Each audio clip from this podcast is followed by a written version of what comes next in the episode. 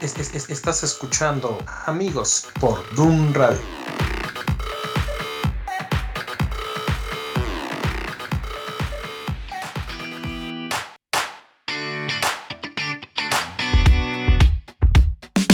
Got up before the alarm. Sunlight replacing the stars. Finding my phone in the dark. Putting my life on restart. So many places to go. Asking what's best, I don't know. Each hour's an hour you make. So I know it's gonna be strange. One more day. I believe, I believe, I believe that it's gonna be all okay with you. Ah, qué chido está bajo esta rola. Muy buenos días, mi nombre es Gerson Esquivel y están conmigo. Ed Sánchez. Samuel Gómez, ¿cómo están todos otra vez? Gracias por sintonizarnos, acompañarnos, escucharnos y tolerarnos el día de hoy. Bueno, pues el día de hoy tenemos un tema muy interesante, pero primero nos va a decir Ed eh, cómo se pueden contactar con nosotros. A través de nuestras redes sociales, por favor, en Facebook, Twitter, Instagram, en Dun Radio, por favor, búscanos. Y también a través de nuestro correo hola arroba dunradio.com y en el formulario que se encuentra hasta abajo de nuestra página de internet. Por favor, dudas, comentarios, sugerencias, aclaraciones, regaños que también nos han hecho, los tomamos en cuenta. Queremos crecer, queremos ser agradecidos como lo veíamos la semana pasada con todos ustedes y cómo demostramos ese agradecimiento creciendo con esas cosas que nos regañan también. Y de verdad más, sí les hacemos más. casos. Sí, sí, Sí, sí, sí. les hacemos caso. Sí, a mí me regañan bastante. Bueno, el tema Pórtate del bien. día de hoy. ¿Quién? ¿Tu esposa? Mi esposa, la gente de la radio, todos. Mis amigos que me quieren consejo aquí un paréntesis. Cuando estés con tus amigos ah, grabando un programa, siempre fíjate en el botón rojo que estás muteado para que no vayas a decir una barbaridad que queda grabada por el resto de tus días. Porque aquí mis buenos amigos quieren aplicar, En las redes sociales. pero no, aquí estoy viendo ese botón rojo que Para la próxima lo vamos a voltear para que no lo vea. Que no ve el botón rojo. Bueno, el tema del día de hoy es siente el deseo de cambiar. Eh, ¿Qué queremos hablar con esto? La intención del tema del día de hoy es que tú eh, identifiques eh, o vamos a hablar acerca de tres aspectos que a las personas nos obligan o nos crea el deseo de cambiar. ¿Cambiar en qué? En nuestras actitudes, cambiar en nuestra manera de comportarnos, cambiar en muchas ocasiones de trabajo, eh, cambiar en nuestra relación con nuestra esposa, con nuestros padres, con nuestros, con nuestros hijos, con nuestros compañeros, cambiar en la iglesia, cambiar para Dios, vivir en santidad, o sea, cualquier tipo de cambio que tú puedas hacer en tu vida, es de eso de lo que vamos a hablar el día de hoy. Quiero iniciar con, con una anécdota. Esta anécdota la leí por ahí en algún libro. Dícese que allá en Estados Unidos hay una familia, o había, no lo sé, hay una familia en la que la familia la constaban cuatro personas. Es el papá, la mamá y dos hijas. Una de las hijas tenía, on- sí, tenía 11 años y la otra hija tenía 6 años. Ambas iban a la natación. La hija grande, dicen que los torneos que se realizan por allá a finales de año, la hija grande, tras estar participando y entrenando, en el torneo de ese año, ella ganó la medalla de oro como la mejor en el nado de 250 metros. Gana la medalla. Ya cuando regresan, eh, ya la, llevan a comer, a festejar y todo eso. Pasan un par de días y entonces el papá, un fin de semana, se queda con la hija pequeña, la de 6 años. Y, le, y viendo la medalla de la hermana mayor, la de 11, le dice, hija, a la pequeña, ¿no te gustaría a ti tener una medalla de oro? Y mientras ellos están platicando muy a gusto, viendo la televisión y su hija pequeña comiendo galletas con leche, voltea con ella y con, con su papá y le dice, pues sí me gustaría, pero tendría que entrenar más. Y la verdad es que yo soy feliz y la verdad es que yo soy feliz comiendo galletas con leche viendo la televisión. En muchas ocasiones hay situaciones en las que nos obliga a nosotros a cambiar y de verdad tenemos la oportunidad de cambiar, sabemos qué debemos hacer para cambiar, pero no lo hacemos. De esto es de lo que quisiera que habláramos el día de hoy. Y antes de comenzar, Te pregunto, ¿qué cosas hay en tu vida que necesites cambiar, que te has dado cuenta que tienes que cambiar, pero prefieres estar comiendo galletas con leche en lugar de estar entrenando para ganar un torneo, en lugar de estar esforzándote todos los días levantándote para hacer tu devocional, en lugar de esforzarte todos los días y ponerte un post-it, un recordatorio cuando estás trabajando en la oficina o en el coche que diga llevarle flores a mi esposa o un post-it, un recordatorio en el pizarrón de tu, de tu cocina de no ponerle tanta sal a la comida de mi esposo. O sea, no sé qué tantas cosas puedes hacer tú que sabes que tienes que cambiar. Por ejemplo, hay tres situaciones en las que nosotros nos vemos en la necesidad de cambiar. La, la primera situación o la ocasión número uno es cuando nosotros estamos heridos. Cuando nosotros estamos heridos, ya sea por situaciones en el trabajo, por situaciones familiares, por situaciones personales o por enfermedad, es cuando empezamos a cambiar. Por ejemplo, Ed, hace el año pasado fue cuando te operaron. ¿Sí? ¿De qué te operaron? De la vesícula. Me la sacaron, estaba como lodo. Y en base a la cirugía que tú tuviste, ¿qué te forzó a hacer? A cambiar mi alimentación fueron unos meses, malamente nada más meses. De tener que quitar todas las grasas, todas las comidas de origen animal de por un lapso de tres meses de mi organismo, porque si no desean que la operación pues no iba a servir de nada, y ya como no tenía vesícula para filtrar las grasas, me iba a poner peor y que la situación iba a ser muy complicada. Y bajé 13 kilos, yo creo, demasiado.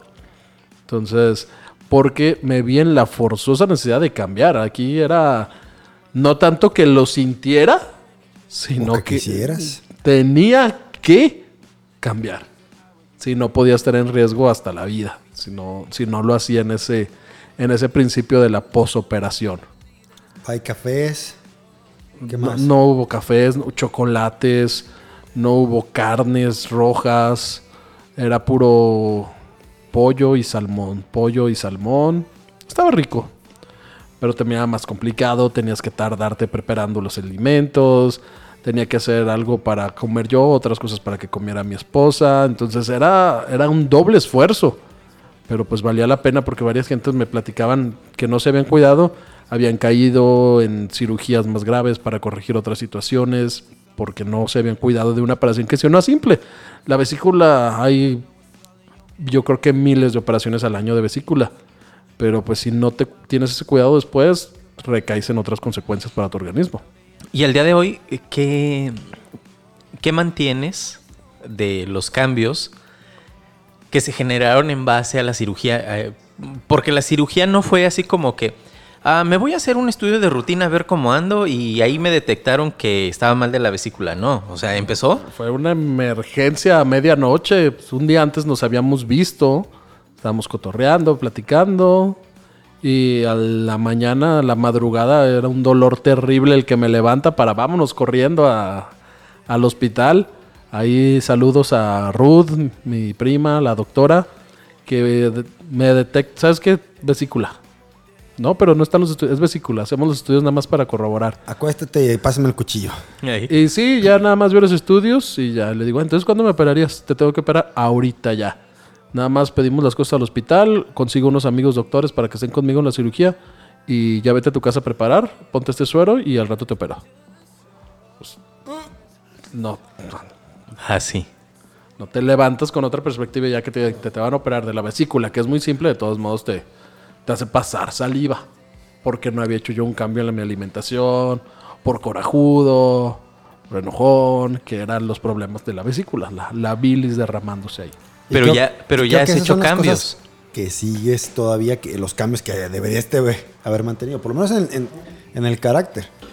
Em, creo, creo que soy un poco más paciente. No mucho, no, no soy la persona. Pero sí, Sí, soy un sigo poco trabajando más. en eso. Sigo trabajando en eso. Ya no me estreso tanto con mis alumnos al sentido. No, ok, bueno, yo trato, me esfuerzo, pero ya si no quieren, antes a mí me estresaba y hacía todo lo posible. A ver, vamos a ver esto y esto y ya. Pero ya si ellos de plano no quieren las soluciones, ya no me desgasto en ese aspecto.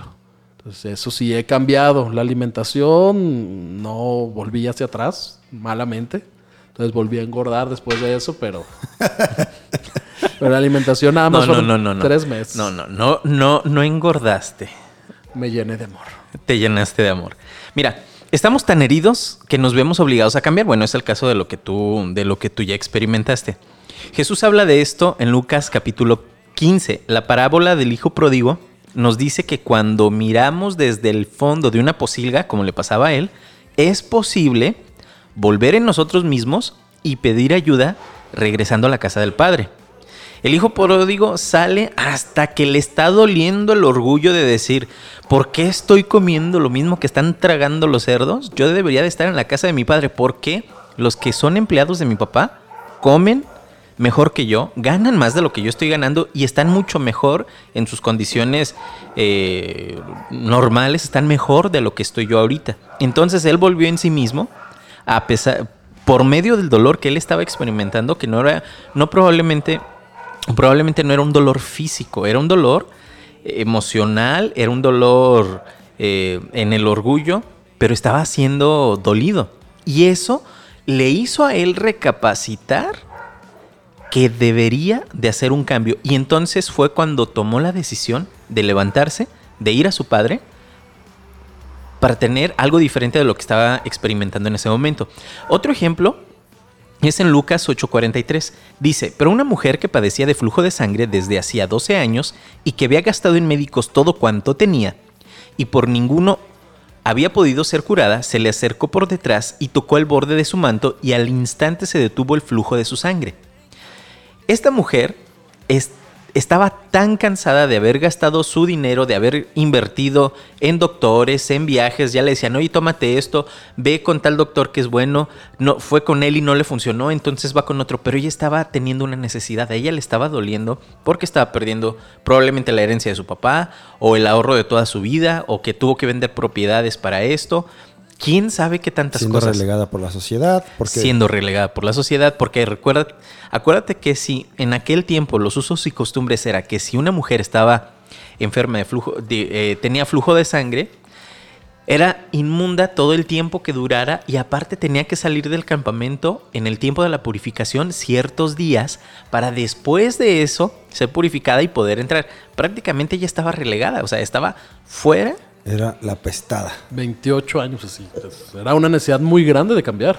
Exactamente, ella, ella tenía tanto dolor en su mente, en su corazón, en su. en todo lo que ella era, que vio la necesidad de que por ahí escuchó que había un tal Jesús que estaba sanando a las personas, que estaba haciendo milagros. Y entonces dijo, yo voy a ir y voy a tocar, y con tan solo tocar yo el borde de su manto, entonces voy a ser sana. Que Pero- era algo que, que, que a ella le sabía que le iba a llenar. Pero esa es lo, lo parte gruesa de este punto. Eh, tiene que estar tan fuerte tu dolor o la circunstancia que estás pasando que te obliga a hacer cambios, como le pasó a Ed. No fue que él quisiera hacer un cambio, estaba obligado a hacerlo. Y a veces llegamos a- y tocamos fondo, igual que el hijo pródigo tocó fondo ya en lo más bajo, que lo único que puedes hacer, pues, es subir. ¿Por qué? Porque estás obligado a subir, ya estás hasta abajo. Ya, si le das más para abajo, te vas a dar un fregadazo en el O sea, suelo. no, literal, estás hasta abajo. No puedes bajar más. Entonces, pues te obligas otra vez a subir. No hay otra, no hay hacia dónde más apuntar y haces un cambio. Exacto. Y, y aquí todo ese dolor, todas esas cosas que pasaste, fue por gusto. Porque hasta, como dices tú, Samuel, hasta que tocaste fondo así, porque ya no caías más abajo, porque ya estabas en el fondo, fue cuando sientes esa motivación de cambiar por todo ese dolor, por todo ese esa agonía y sufrimiento en el cual estás. Si es un dolor llevadero, así, "Ay, me está molestando. Bueno, igual te tomas una pastillita y lo vas dejando, se va acumulando, acumulando hasta que revienta. Así es.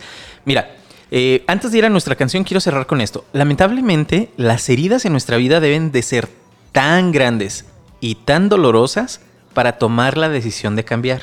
Fíjate. Ya que si solo duele un poco y podemos sobrellevarlo, pospondremos el cambio aunque la herida nos duela. O sea, tiene que ser un, algo que nos duela tanto de tal manera, así exagerando, que nos obligue a cambiar, porque si no nos duele tanto no vamos a cambiar. No, no, no vamos a hacer lo que tengamos que hacer por cambiar. te cuidas la gastritis hasta que se te hace una úlcera. Exactamente. Wow, no, terrible. Pero bueno, los dejamos con esta canción para que vayamos meditando en esas heridas que estamos dejando crecer. Ataré mis manos de Michael Rodríguez.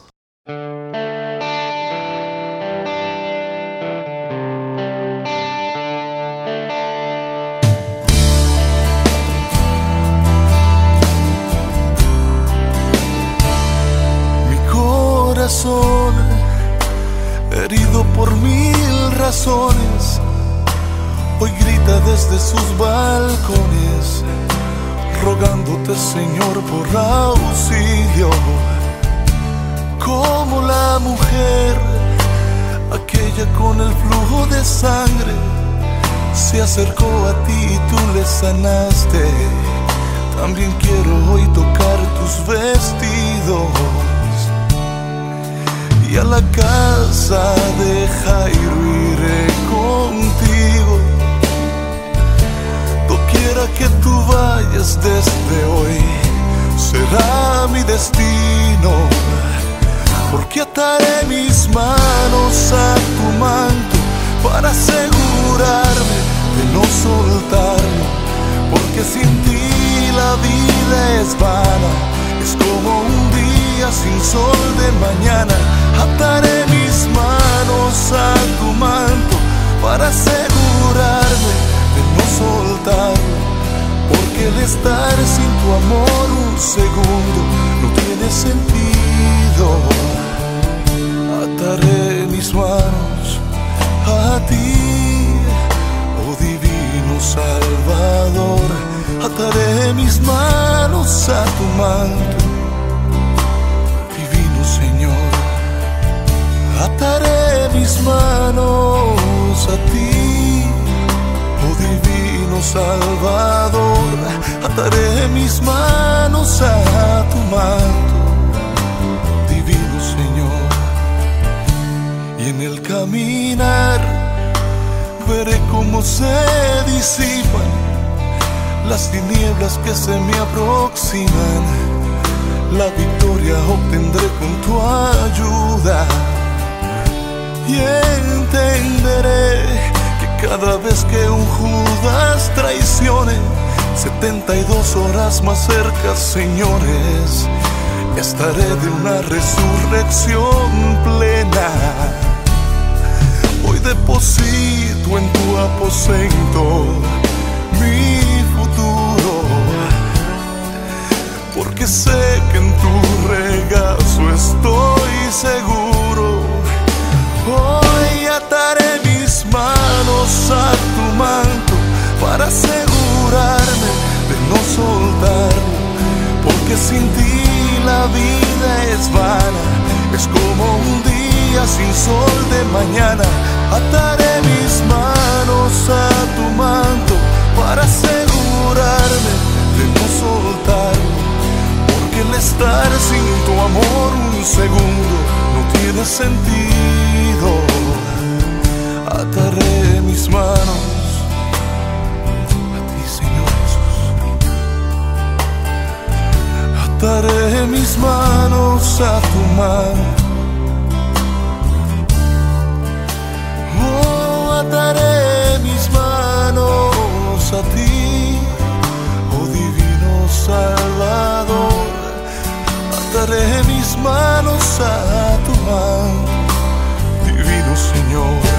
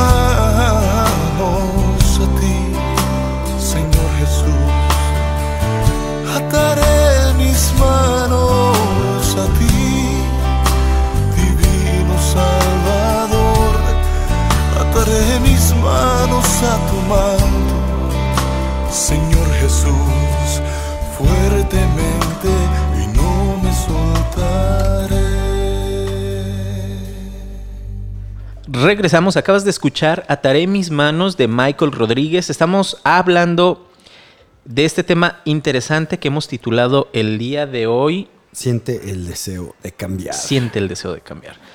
En nuestra primer parte del programa hablamos que tenemos el deseo de cambiar cuando estamos heridos, cuando nos sentimos heridos, Cuando estás obligado. Porque te está doliendo. Y ya sea físico, emocional, en muchas ocasiones, de verdad, y literal, retomando un poquito de lo que hablamos ah, en el segmento anterior, sabes que hay cosas que tienes que hacer en tu casa y con tu familia, pero no las haces hasta que la situación es lo suficientemente dura, lastimera y difícil que tomas la decisión de hacerlo. El segundo tema, o el segundo punto, que es lo que nos obliga a cambiar, es cuando estamos cansados o aburridos. Cuando ya sea que los hombres o las mujeres nos cansamos de la rutina, eh, y después de la rutina nosotros tomamos la decisión de, cambiar. Por ejemplo, hay quienes están en su casa, las mujeres, y que ya sabes que va- van ustedes, amigas, señoras, sabes que vas a tener que llevar los hijos a la escuela, regresas a tu casa, aquellas que tienen la bendición de quedarse en su casa, y se hace una rutina de que sabes que el hijo está en la escuela de las 8, cuando son más chicos, de las 8 a las 12 y media, más o menos que es el horario. Pero tienes, eh, a lo mejor se quedan como cuatro horas en las que tienen que hacer que hacer porque luego tienen que ir por el niño para hacer la comida. O sea, es una rutina en la que te cansas. Igual a nosotros nos sucede con el trabajo. Sabes que llegas a la oficina, prendes la computadora, revisas tus pendientes, hace, mandas los correos que tienes que mandar o dependiendo, dependiendo del tipo de trabajo. Pero siempre es una rutina porque lo haces el lunes, lo haces el martes, lo haces el miércoles, el jueves, el viernes eh, y en muchas ocasiones el sábado. Y es una rutina. Y llega el momento en el que te cansas tanto, te enfadas tanto, que dices, necesito hacer un cambio. Por eso se crean los clubs deportivos, por eso se crean eh, distintas actividades para que tú puedas hacer fuera de tu trabajo, para que te distraigas, hasta el cine. Hay muchísimas cosas.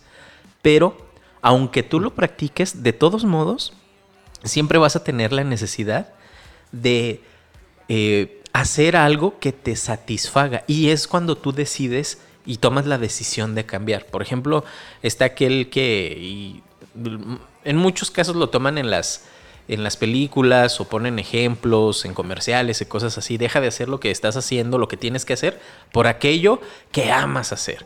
Y pasan el, el... Hay uno ahorita de una chava, mm, no recuerdo qué empresa lo maneja en la televisión, donde está la chava, está haciendo un diseño se le va la luz, se le apaga la computadora y dice, deja de hacer lo que estás haciendo y haz lo que te apasiona hacer. Y entonces la chava, en un efecto visual, se mete en un espejo o algo así y del otro lado está ella misma pero haciendo un tatuaje.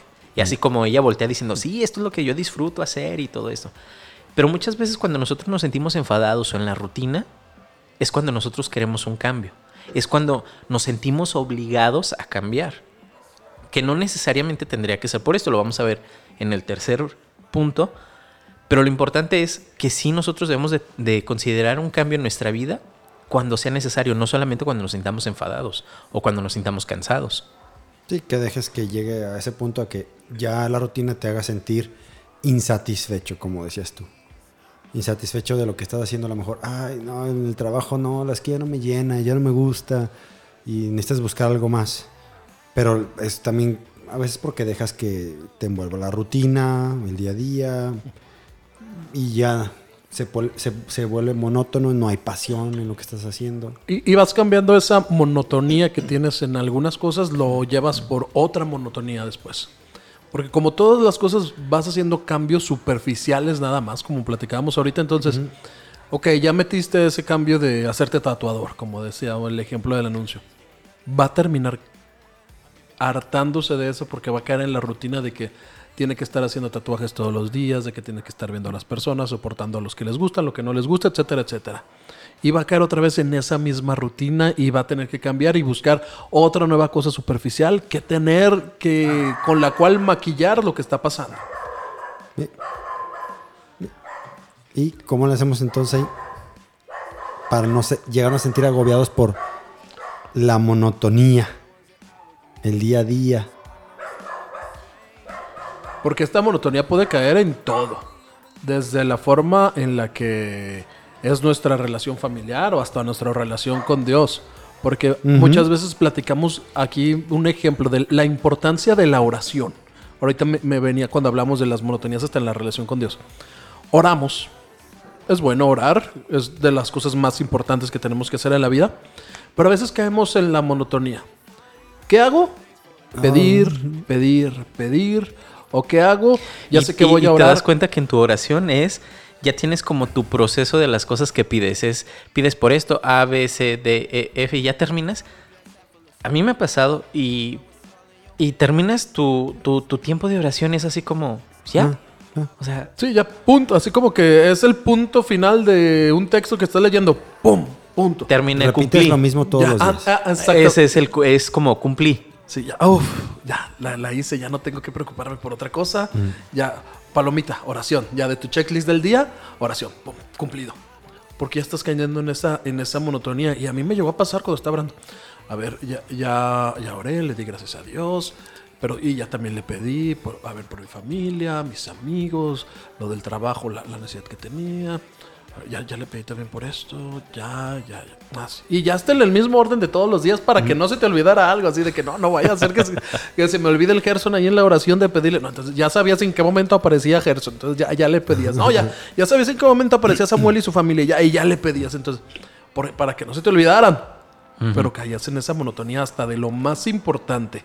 Y si de lo más importante caemos en monotonías, a veces de esas cosas que no les damos importancia en nuestras vidas son tan monótonas que o a veces hasta las quitamos de nuestras vidas. Ya. Igual con leer la Biblia. Te aventas tu capítulo, ya lo leíste, te aventaste tu salmo, también un proverbio. Ya, lo leíste completo. Ya, sí, ya, sí. Órale, vámonos. Tras, Lo tras, que tras, tras, rápido, pum, ya, palomita al del día, al, al your version del día. A ver, pero ¿cuál es la importancia de, de- cuál es el sentido o cuál es el valor de hacer un cambio en nuestras vidas cuando estamos aburridos o cuando estamos teniendo una vida monótona? Porque realmente, mira, si estamos hablando de que cuando algo nos duele, nos forza a cambiar, regularmente cuando es algo doloroso nos forza a cambiar para bien. Cuando tú estás haciendo algo monótono que te aburre, te, te hace que a la fuerza cambies, pero ¿para qué? Entonces, pregunta es, ¿tendrías que dejar todo lo que estás haciendo ahorita, que te, que te hace estar en un estilo de vida monótono, y cambiar, buscar algo diferente? Yo creo que a lo mejor aquí aplicaría lo que decíamos la semana pasada de la sensualidad de la vida. Que tenemos que, en estas cosas, como tú dices, de cambiar para esta monotonía, cambiamos para algo que le guste a nuestros sentidos. Entonces por eso volvemos a caer otra vez en la monotonía, de que son cosas superficiales y a esto llena mis sentidos visuales.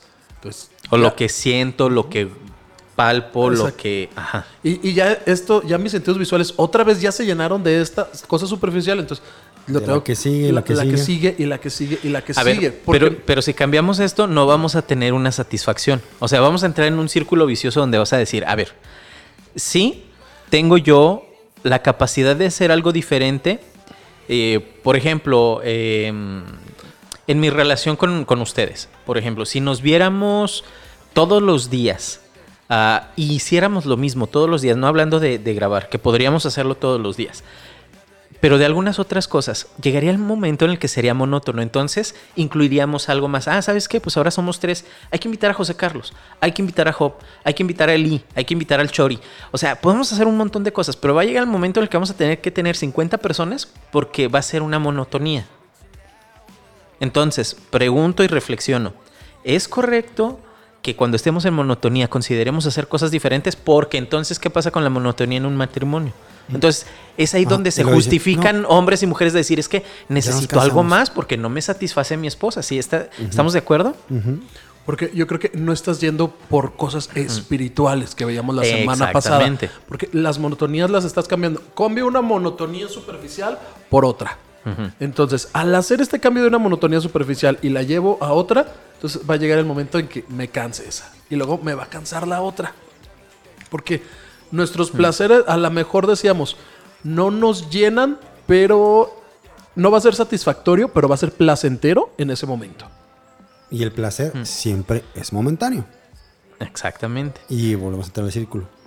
Ahí te va. Yo creo que si nosotros tomáramos la decisión de que cuando entremos en monotonía o cuando nos sentamos aburridos y reconocemos que tenemos la necesidad de un cambio, ¿qué es lo que nosotros vamos a hacer si nosotros nos enfocamos y decir, bueno, lo que estoy haciendo en mi trabajo es bueno, es de bendición para mi familia, es de bendición para mí, es de bendición para mi iglesia porque doy mis diezmos, es de bendición para mis padres, es de bendición para mis hermanos, pero estoy cansado y estoy enfadado, mi consejo es que le busques un propósito eterno.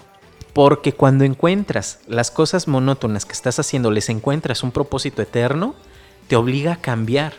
En muchas ocasiones vas a acercarte a Dios y le vas a decir, mira Dios, tú sabes que estoy cansado, estoy enfadado de esta situación en mi trabajo, en la escuela, en mis relaciones con las personas, en mi relación con mi esposa, creo que estamos entrando en una monotonía en mi relación con mis hijos, con mis compañeros. Pero si tú tratas de buscarle un propósito eterno a eso que tú estás haciendo, y buscar el propósito eterno es ir con Dios, presentarle la situación y decirle, Dios, ¿está pasando esto? Dios te va a decir, tienes que hacer esto, tienes que hacer aquello, tienes que moverte de esta manera. Y es ahí donde lo que Dios va a hacer es que va a poner un propósito eterno en lo que estás haciendo. Entonces, te vas a dar cuenta que lo que estás haciendo o lo que estás generando o lo que tu negocio, tu trabajo, el esfuerzo que estás empeñando con tu esposa puede ir a más porque ya tiene un propósito eterno, porque los propósitos eternos de Dios ni te cansan, ni tienen fecha de caducidad, ni tienen absolutamente nada que te haga la vida monótona. Exactamente. Lo que decíamos la semana pasada, una perspectiva ya celestial. Exactamente. A mí me pasó, por ejemplo, que yo puedo gozarme, y no porque estén aquí ustedes, de que con ustedes no tengo una amistad monótona, porque al fin y al cabo estamos platicando, estamos cotorreando, haciendo mensadas o jugando, cualquier cosa, pero terminamos después con una perspectiva de algo celestial. Platicamos un versículo, algo que Dios te habló, no sabes que hoy es, es que estoy pasando por esto. Pues porque eres un cabezón, no te has puesto a leer, necesitas ponerte más con Dios. Ah, ok, porque nuestra perspectiva es para hacernos crecer a lo celestial. Yo tengo, bueno, Samuel es mi primo, pero pues de una relación así de amistad y todo, tenemos 18 años, así como con Gerson, de ser un grupo nosotros tres, 18 años de esta, de este convivir. Pero a mí, por ejemplo, me pasó que cuando me acerqué a ustedes, Dios me, de ser, de ser una persona que iba a la iglesia, Dios usó la vida de todos ustedes para convertirme en una persona que amara a Dios, que sirviera a Dios por esta amistad que no era monótona. Porque todos los días era para, ¿qué vamos a hacer para Dios? ¿Qué tenemos que hacer? ¿Cómo nos ayudamos? Porque todos queremos vernos en el cielo un día. Eso es importantísimo. Pero estás viendo un aspecto, estás viendo un aspecto eterno. O sea, no, no estás, no es así como, no es por criticar, pero la gente que está fuera del propósito de Dios o fuera de la iglesia, en cuestión de amigos es, nos vamos a juntar y nos vamos a ir a tomar y nos vamos a hacer esto y vamos a hacer lo otro y vamos a hacer y, y nos vamos a ir de parra, nos vamos a ir de fiesta, vamos a tomar, vamos a hacer esto. Pero no tiene un propósito eterno. Pasa, el, pasa la fiesta, pasa, pasa el cotorreo, pero el vacío en el alma sigue siendo el mismo, el vacío en el espíritu sigue siendo el mismo. Y hasta el reflejo con la cruda, por ejemplo. Que te da la cruda física, pero también la cruda realidad de lo que Moral. te estás enfrentando. No, y vuelvo al ejemplo de nosotros estuvimos haciendo cosas que pudieran pensarse que eran monótonas o repetitivas todo el tiempo.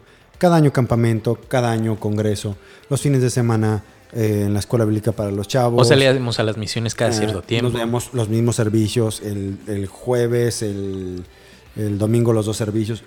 Lo mismo, lo mismo, lo mismo, lo mismo. Sí, todo el tiempo. Pero yo creo que nunca me llegué a sentir como que, ay, otra vez, ya chole con esto. No.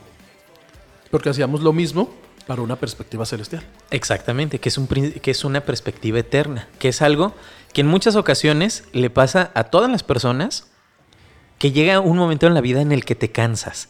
Decides hacer un cambio en tu vida porque no te satisface lo que estás haciendo. Si tú que me estás escuchando ya llegaste a este punto en donde te sientes cansado, te sientes agobiado, te sientes enfadado, lo que tienes que hacer es que te- debes de buscar un propósito eterno en lo que tú estás haciendo. Y en medio de esa desesperación, aburrimiento, enfado, si tú buscas un propósito eterno y te metes en oración con Dios, Dios te va a decir, estás yendo por el camino correcto, solamente haz estos cambios. O te vas a poder llevar la sorpresa que Dios te diga, ah, estaba esperando que te enfadaras para que vinieras a mí Entonces, para darte una dirección específica de cosas muy específicas que yo quiero que tú hagas. O sea, pueden, pues, pueden suceder un montón de cosas. Y no necesariamente tienes que dejar todo exactamente lo que estás haciendo. Ni dejar tu trabajo o a tu esposa, como decían. Este, Que mucha gente allá afuera lo hace. Ajá, No. El cambio que necesitas hacer es al final arriba, aquí en tu cabezota, en la azotea. El cambio de la perspectiva de lo que estás haciendo que tenga su propósito eterno. Porque cuando tú haces las cosas, por ejemplo, cuando tú trabajas, cuando tú estudias, cuando tú amas a tu esposa, cuando tú amas a tu familia, sabiendo que lo que tú haces tiene un propósito eterno, te emociona hacerlo. Porque sabes que estás agradando a Dios en primera y que todo lo que tú hagas va a tener como consecuencia algo que va a bendecir a las personas que estén a tu alrededor. Y cuando tú tienes eso en tu cabeza, mira, aún así sea lo más enfadoso del mundo, tú lo haces con tanto placer porque sabes que aún así muevas el, el, el fragmento más pequeño de tu dedo, más pequeño de tu mano, va a tener una repercusión de bendición para las personas que están a, a tu alrededor. Vale. Pues, Amigos y amigas de la radio, díganos qué cosas o reflexiona qué cosas hay en tu vida en las cuales estás cansado y reflexiona, ¿le puedo dar un propósito eterno a esto que estoy haciendo? Voy con Dios para que me dé dirección y créeme, te vas a llevar una gran sorpresa si lo haces. Vámonos entonces con esta canción de Jordan Félix. Esta se llama Change It.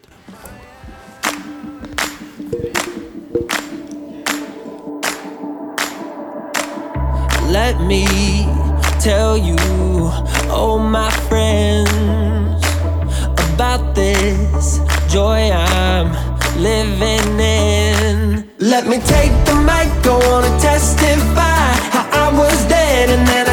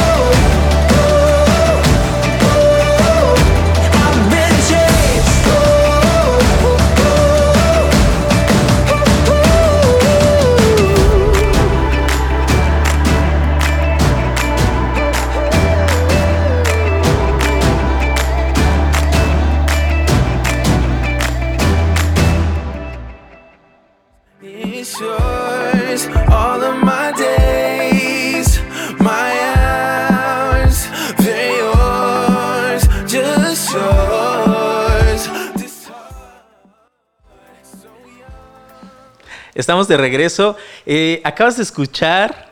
I've been changed. Bueno, en realidad se llama solamente Change It. De Jordan Félix. Está chida la rola. Bailable, de- bailable al No, 100. sí. Y de hecho, si puedes buscarla en, en, este, en YouTube y le pones en español o letra en español, te da la letra. La, la verdad es que está bien padre la, la letra de, de esta canción.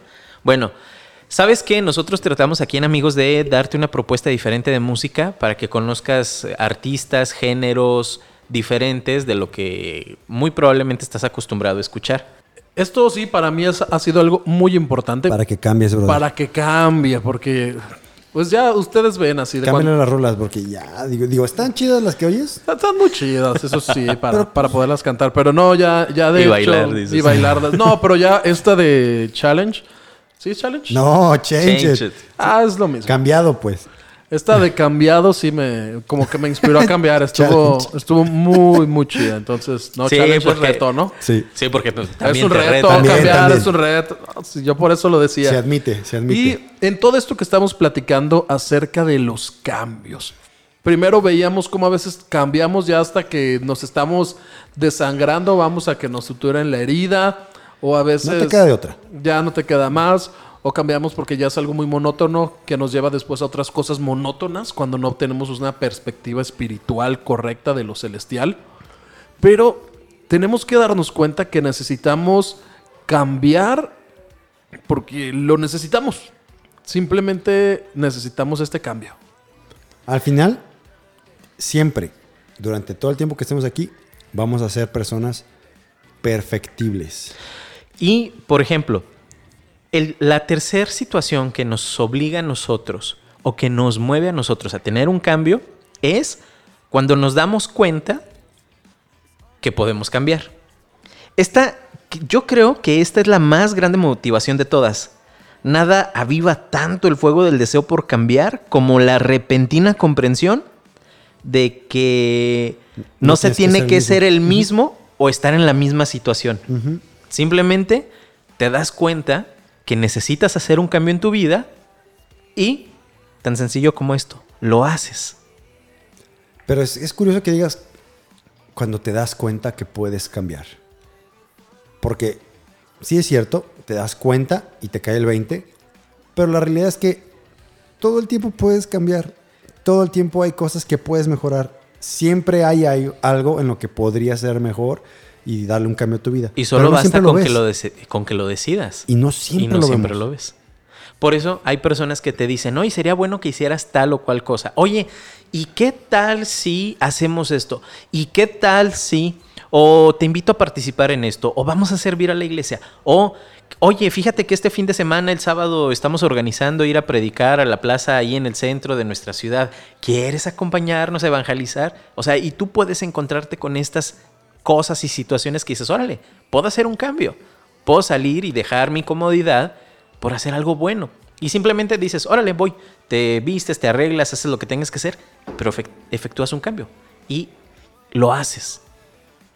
Así de sencillo, lo haces. Sí, algo, algo que a mí me, me tocó vivir acerca de los cambios.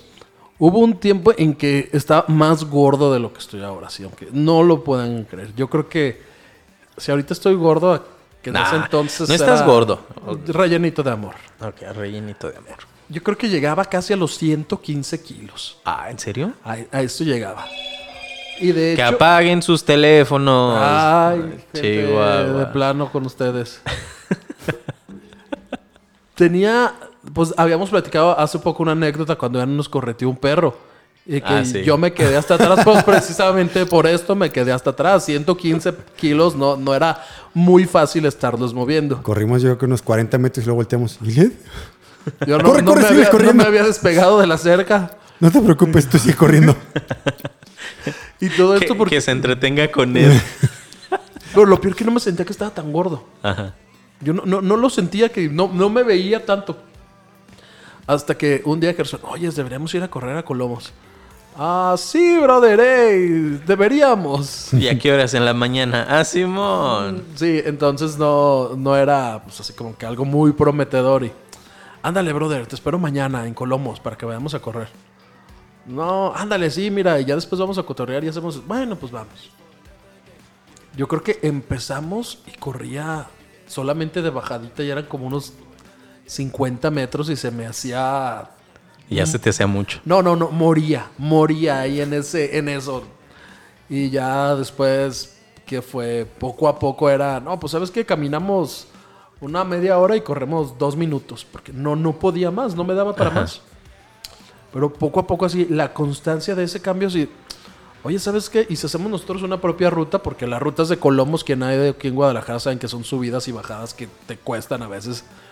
Y no, pues hay que hacer nuestra propia ruta y ya corríamos solamente en los lugares planos. Ah, órale, Ahí junto a los patos. junto a los patos y ya. En lugares planos y bajaditas. Oye, si, si ya caminamos también las subidas. Ah, bueno, empezamos a caminar las subidas. Oye, ¿y si corremos el circuito de 3 kilómetros? Para esto ya habían pasado varios meses. Ya, pues sí, hay que correrlo. Y ya el de 3. Y luego, ya sabes qué, no, pues, ¿y si hacemos el de 5 un día? Ah, bueno, pues era el lunes. Hay que proponérnoslo para el sábado, porque íbamos de lunes a, a sábado. De lunes a... ¡Ey! Entonces, no, pues nos lo proponemos para el sábado. Va. Ah, qué tiempos aquellos. Y ya pude. y- no, pues sí pudimos. ¿Qué te parece? Esta semana son dos veces, esta tres veces. Y Ya. De pronto ya Gerson, por cuestiones de la vida y de trabajo y de cambios que tuvo que hacer, dejó de ir. Y yo me convertí ya en un apasionado de estar yendo. Y todos los días eran 5, 10 kilómetros ya después de eso, de no hacer nada, porque vi que se podía hacer un cambio. Porque ya podía cambiar por algo que, que se había empezado. A lo mejor en un principio me dieron un impulso. Si Gerson no me hubiera dado ese impulso, no lo hubiera hecho. Pero ya me di cuenta de que... No te hubieras dado cuenta de que podías cambiar. Exactamente. Pero el chiste era ese, o sea, simplemente necesitabas tomar tú la decisión de cambiar y listo, o sea, no hay más. Pero hay algo bien importante también. Para un cambio, yo creo que se necesita ser constante. No- a veces te puedes frustrar porque quieres un cambio inmediato en algo que quieras hacer, en algo de tu carácter, en alguna actividad, como esto también de correr. Ajá. Si Ed se hubieras esperado la primera semana porque no podía correr más de 10 minutos, Ajá. No hubiera habido un cambio real, pero fue constante. Si tú te desesperas porque tu carácter no, no cambia de la noche a la mañana, Cuando sabes que lo tienes que cambiar y emprendes el proceso de cambio. Lo- y lo dejas, nunca vas a llegar a ese cambio. Pero si eres constante en lo que Dios te está pidiendo, en lo que sabes que tienes que cambiar, entonces vas a ver frutos de tu cambio realmente. Necesitas esa constancia para que puedas ver un cambio real. Constancia. Obviamente, primero darte cuenta que lo puedes cambiar. Y como decía, siempre va a haber cosas que podamos cambiar para mejorar. Siempre. A veces no las vemos. A veces estamos cerrados en lo que tenemos en frente de la nariz y ya, no alcanzas a ver más, pero hay alguien más que sí lo puede ver y a lo mejor Dios va a usar a alguien más para decirte. Y utiliza "Oye, esa persona para motivar, a- eh, eh, motivar en ti un cambio que Dios quiere obrar, porque muchas veces, como dices, no te das cuenta, tú mismo no te das cuenta. O situaciones. Ah, híjole, también cualquier situaciones difíciles o cualquier tipo de situación que Dios te ponga enfrente y que te haga darte cuenta, ah, aquí puedo hacer un cambio. Necesito hacer un cambio aquí también. La, la cosa que sería también decir aguas, que si Dios te muestra que tienes que hacer un cambio y no, no lo lleves a cabo. Y no lo estás llevando a cabo. Yo creo que la vida es un proceso de constantes cambios. Los Sí. días por venir están llenos de cambios que son desafíos y esto hace la vida divertida. Con Dios, la vida es una fiesta y es emocionante vivirla. nunca va a ser un día igual que ayer. Y quizás también por eso decía Dios que, este, o dice la palabra de Dios, que no, no nos afanemos por el mañana. Este, que cada día trae su afán. Cada día es diferente. Cada día va a haber cosas nuevas. ¿Por qué preocuparnos? Y cambios que tenemos que hacer. Y al final Dios nos va a llevar por este tiempo, este ciclo aquí en la tierra, este, buscando que nosotros crezcamos a la medida del varón perfecto todos los días. Y, preocupándonos por esos cambios que tenemos que hacer diariamente. Hay, hay un fragmento de un salmo que dice David, Señor, y también muéstrame aquellos pecados que son ocultos a mi corazón. Porque a veces si no, nos lo, si no pedimos a Dios que nos lo muestre, ¿cómo vamos a hacer ese cambio? Porque en realidad a veces sí afectamos a la persona y, y no nos hemos dado cuenta porque a lo mejor en nuestro orgullo, en nuestra soberbia, no somos tan humildes para poder ver todo eso que hay en nuestra y hacer ese cambio. Sí, pero precisamente de ahí, de eso partimos, el que ya sea por que te duele, ya sea porque estás enfadado, o simplemente porque te das cuenta que necesitas hacer un cambio, si tú vas y lo platicas con Dios, si hay pecados ocultos en tu corazón y tú le dices, a ver Dios, yo sé que tengo que cambiar esta parte en mi vida, ayúdame. Entonces Dios va a decir, ah, me das permiso, estás viniendo conmigo porque quieres que haya un cambio, entonces ahí es cuando te dice, ok, Órale. para que pase este cambio necesitas, y entonces ahí te expone tu pecado, tus malas actitudes, las malas decisiones que estás tomando, eh, todo. Aún si hay cosas muy mm, importantes que debas de dejar o retomar o modificar, en oración Dios te lo va a decir. Pero siempre tienes que hacerlo en oración, porque si no lo haces en oración, cualquier cosa que tú puedas hacer y no la logres, te vas a sentir frustrado. En cambio, si vas y lo haces, vas y haces un cambio, pero te metes en oración y Dios te da dirección, ¿qué puede fallar? Nada. Si Dios te da la dirección, ¿qué puede fallar? Nada. Entonces hazlo, no seas pasguato, no te hagas oídos sordos y ponte a chambear. No seas Porque pasguato. Lo me- sí, lo, me- lo peor que te puede pasar es que Dios te diga, tienes que cambiar esto y luego no hagas nada. Exactamente.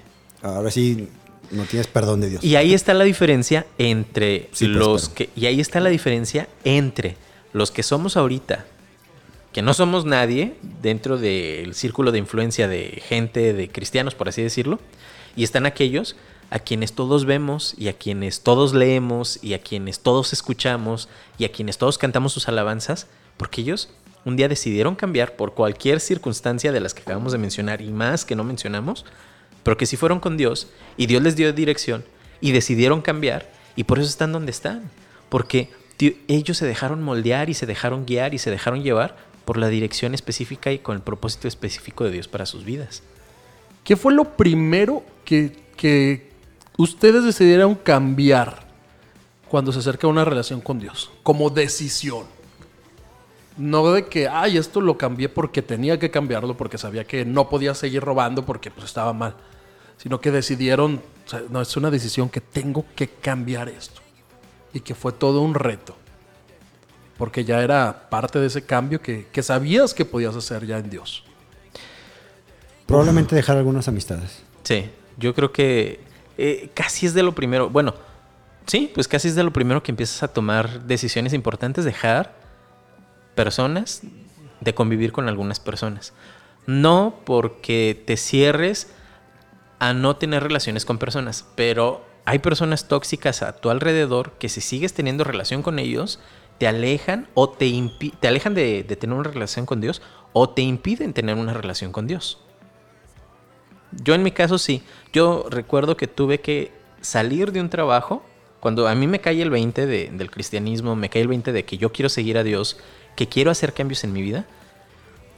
Yo me senté en un tiempo de oración y yo dije, si yo no salgo de ese trabajo en el que estoy ahorita, no voy a poder lograr nada. Porque las personas que están ahí me influyen a hacer cosas que ahora estoy aprendiendo que están en contra de la voluntad de Dios. Yo tuve que dejar el trabajo y no tenía, o sea, no ganaba mucho. Pero lo poco que yo ganaba se lo daba mi mamá y le apoyaba a ella. Eh, sí, ese era, algo difícil, pero tuve que hacer ese cambio. Sí, algo similar también me pasó hace poco también, hace casi como ocho meses, que el trabajo me estaba absorbiendo tanto que no estaba pasando tiempo con mi familia, con Dios y demás. Y dije, pues no, vámonos. Y tomé la decisión de salirme donde estaba también, en una posición cómoda quizás, a irme a otro lugar nuevo totalmente, no importa, ganando menos. Y entonces, por la decisión del cambio, Dios me bendice y me abre la puerta en otro lugar mejor. Digo, son, son cosas que te das cuenta que necesitas cambiar. A veces por necesidad, como lo vimos, por urgencia. Este, lo mejor, yo creo, es que mantengas siempre un espejo delante de ti. El espejo delante de ti va a ser la palabra de Dios. Así vas a poder darte cuenta de los cambios que necesitas hacer. Si te sigues reflejando en el espejo que tienes, la palabra de Dios. Así evitas estar en monotonía y eres proactivo en vez de reactivo. Y evitas llegar al punto en el que tengas que hacer un cambio urgente porque ya estás hasta el hoyo. Exacto. Pero bueno, si todavía no eres así y, caes en la monotonía, bueno, ahí tienes la gracia de Dios que eh, por algún, en algún punto te vas a dar cuenta que algo no está bien, o estás aburrido, estás enfadado, bueno, te puedes alinear. Incluso vas a volver a tener otra gracia de Dios, esperemos, que cuando llegues al punto que tocas fondo, Dios te permita otra vez cambiar. Mi sugerencia, mantente siempre enfrente de tu espejo, que es la palabra de Dios, y busca los cambios que necesitas hacer. Y pedir dirección a Dios, o sea, no hay de otra. Mantente ahí. Si no, si dejas de verte en ese espejo, no vas a darte cuenta cuando ya tengas la barba de Salomón o de. y- "Oh, ya me tengo que dar una rasuradita, aquí no estoy bien. No, no, está genial eso del el espejo de, de Dios para, para poder es- ver ese cambio real en nuestras vidas. Espectacular. Ahí te tienes que medir todo el tiempo. Ay, híjole, aquí ya la regué, ya se me fue. Haz un cambio, no te esperes. Así es. Muy bien, bueno amigos, eh, pueden escribirnos a través de nuestras redes sociales, Facebook, Twitter e Instagram, en Dun Radio, a través del WhatsApp de la Proverbia, a través de nuestro correo electrónico hola arroba dunradio.com o en la página de internet puedes escribirnos y dinos qué cambios o qué cosas te obligan a ti a tener cambios y qué cambios has realizado en base a las situaciones o a las cosas que te han sucedido. O si simplemente tú eres de las personas que dice, creo que esto que estoy haciendo no es correcto, creo que esto que estoy haciendo debe de tener un cambio. Lo has hecho, buscas la dirección de Dios, haces cambios en tu vida con propósitos eternos o haces cambios en tu vida simplemente para satisfacer, como Ed lo decía hace algunos minutos, para satisfacer tus ojos, para satisfacer tus emociones, para satisfacer tu tacto, para satisfacer tu boca, lo que estás escuchando. Quédate con esta reflexión. Mi nombre es Gerson Esquivel. Ed Sánchez. Y Samuel Gómez, los dejamos con esta rola de Toby Mac, Me Without You. O sea, yo sin ti. Y nos escuchamos el próximo lunes. Hasta luego. Bye.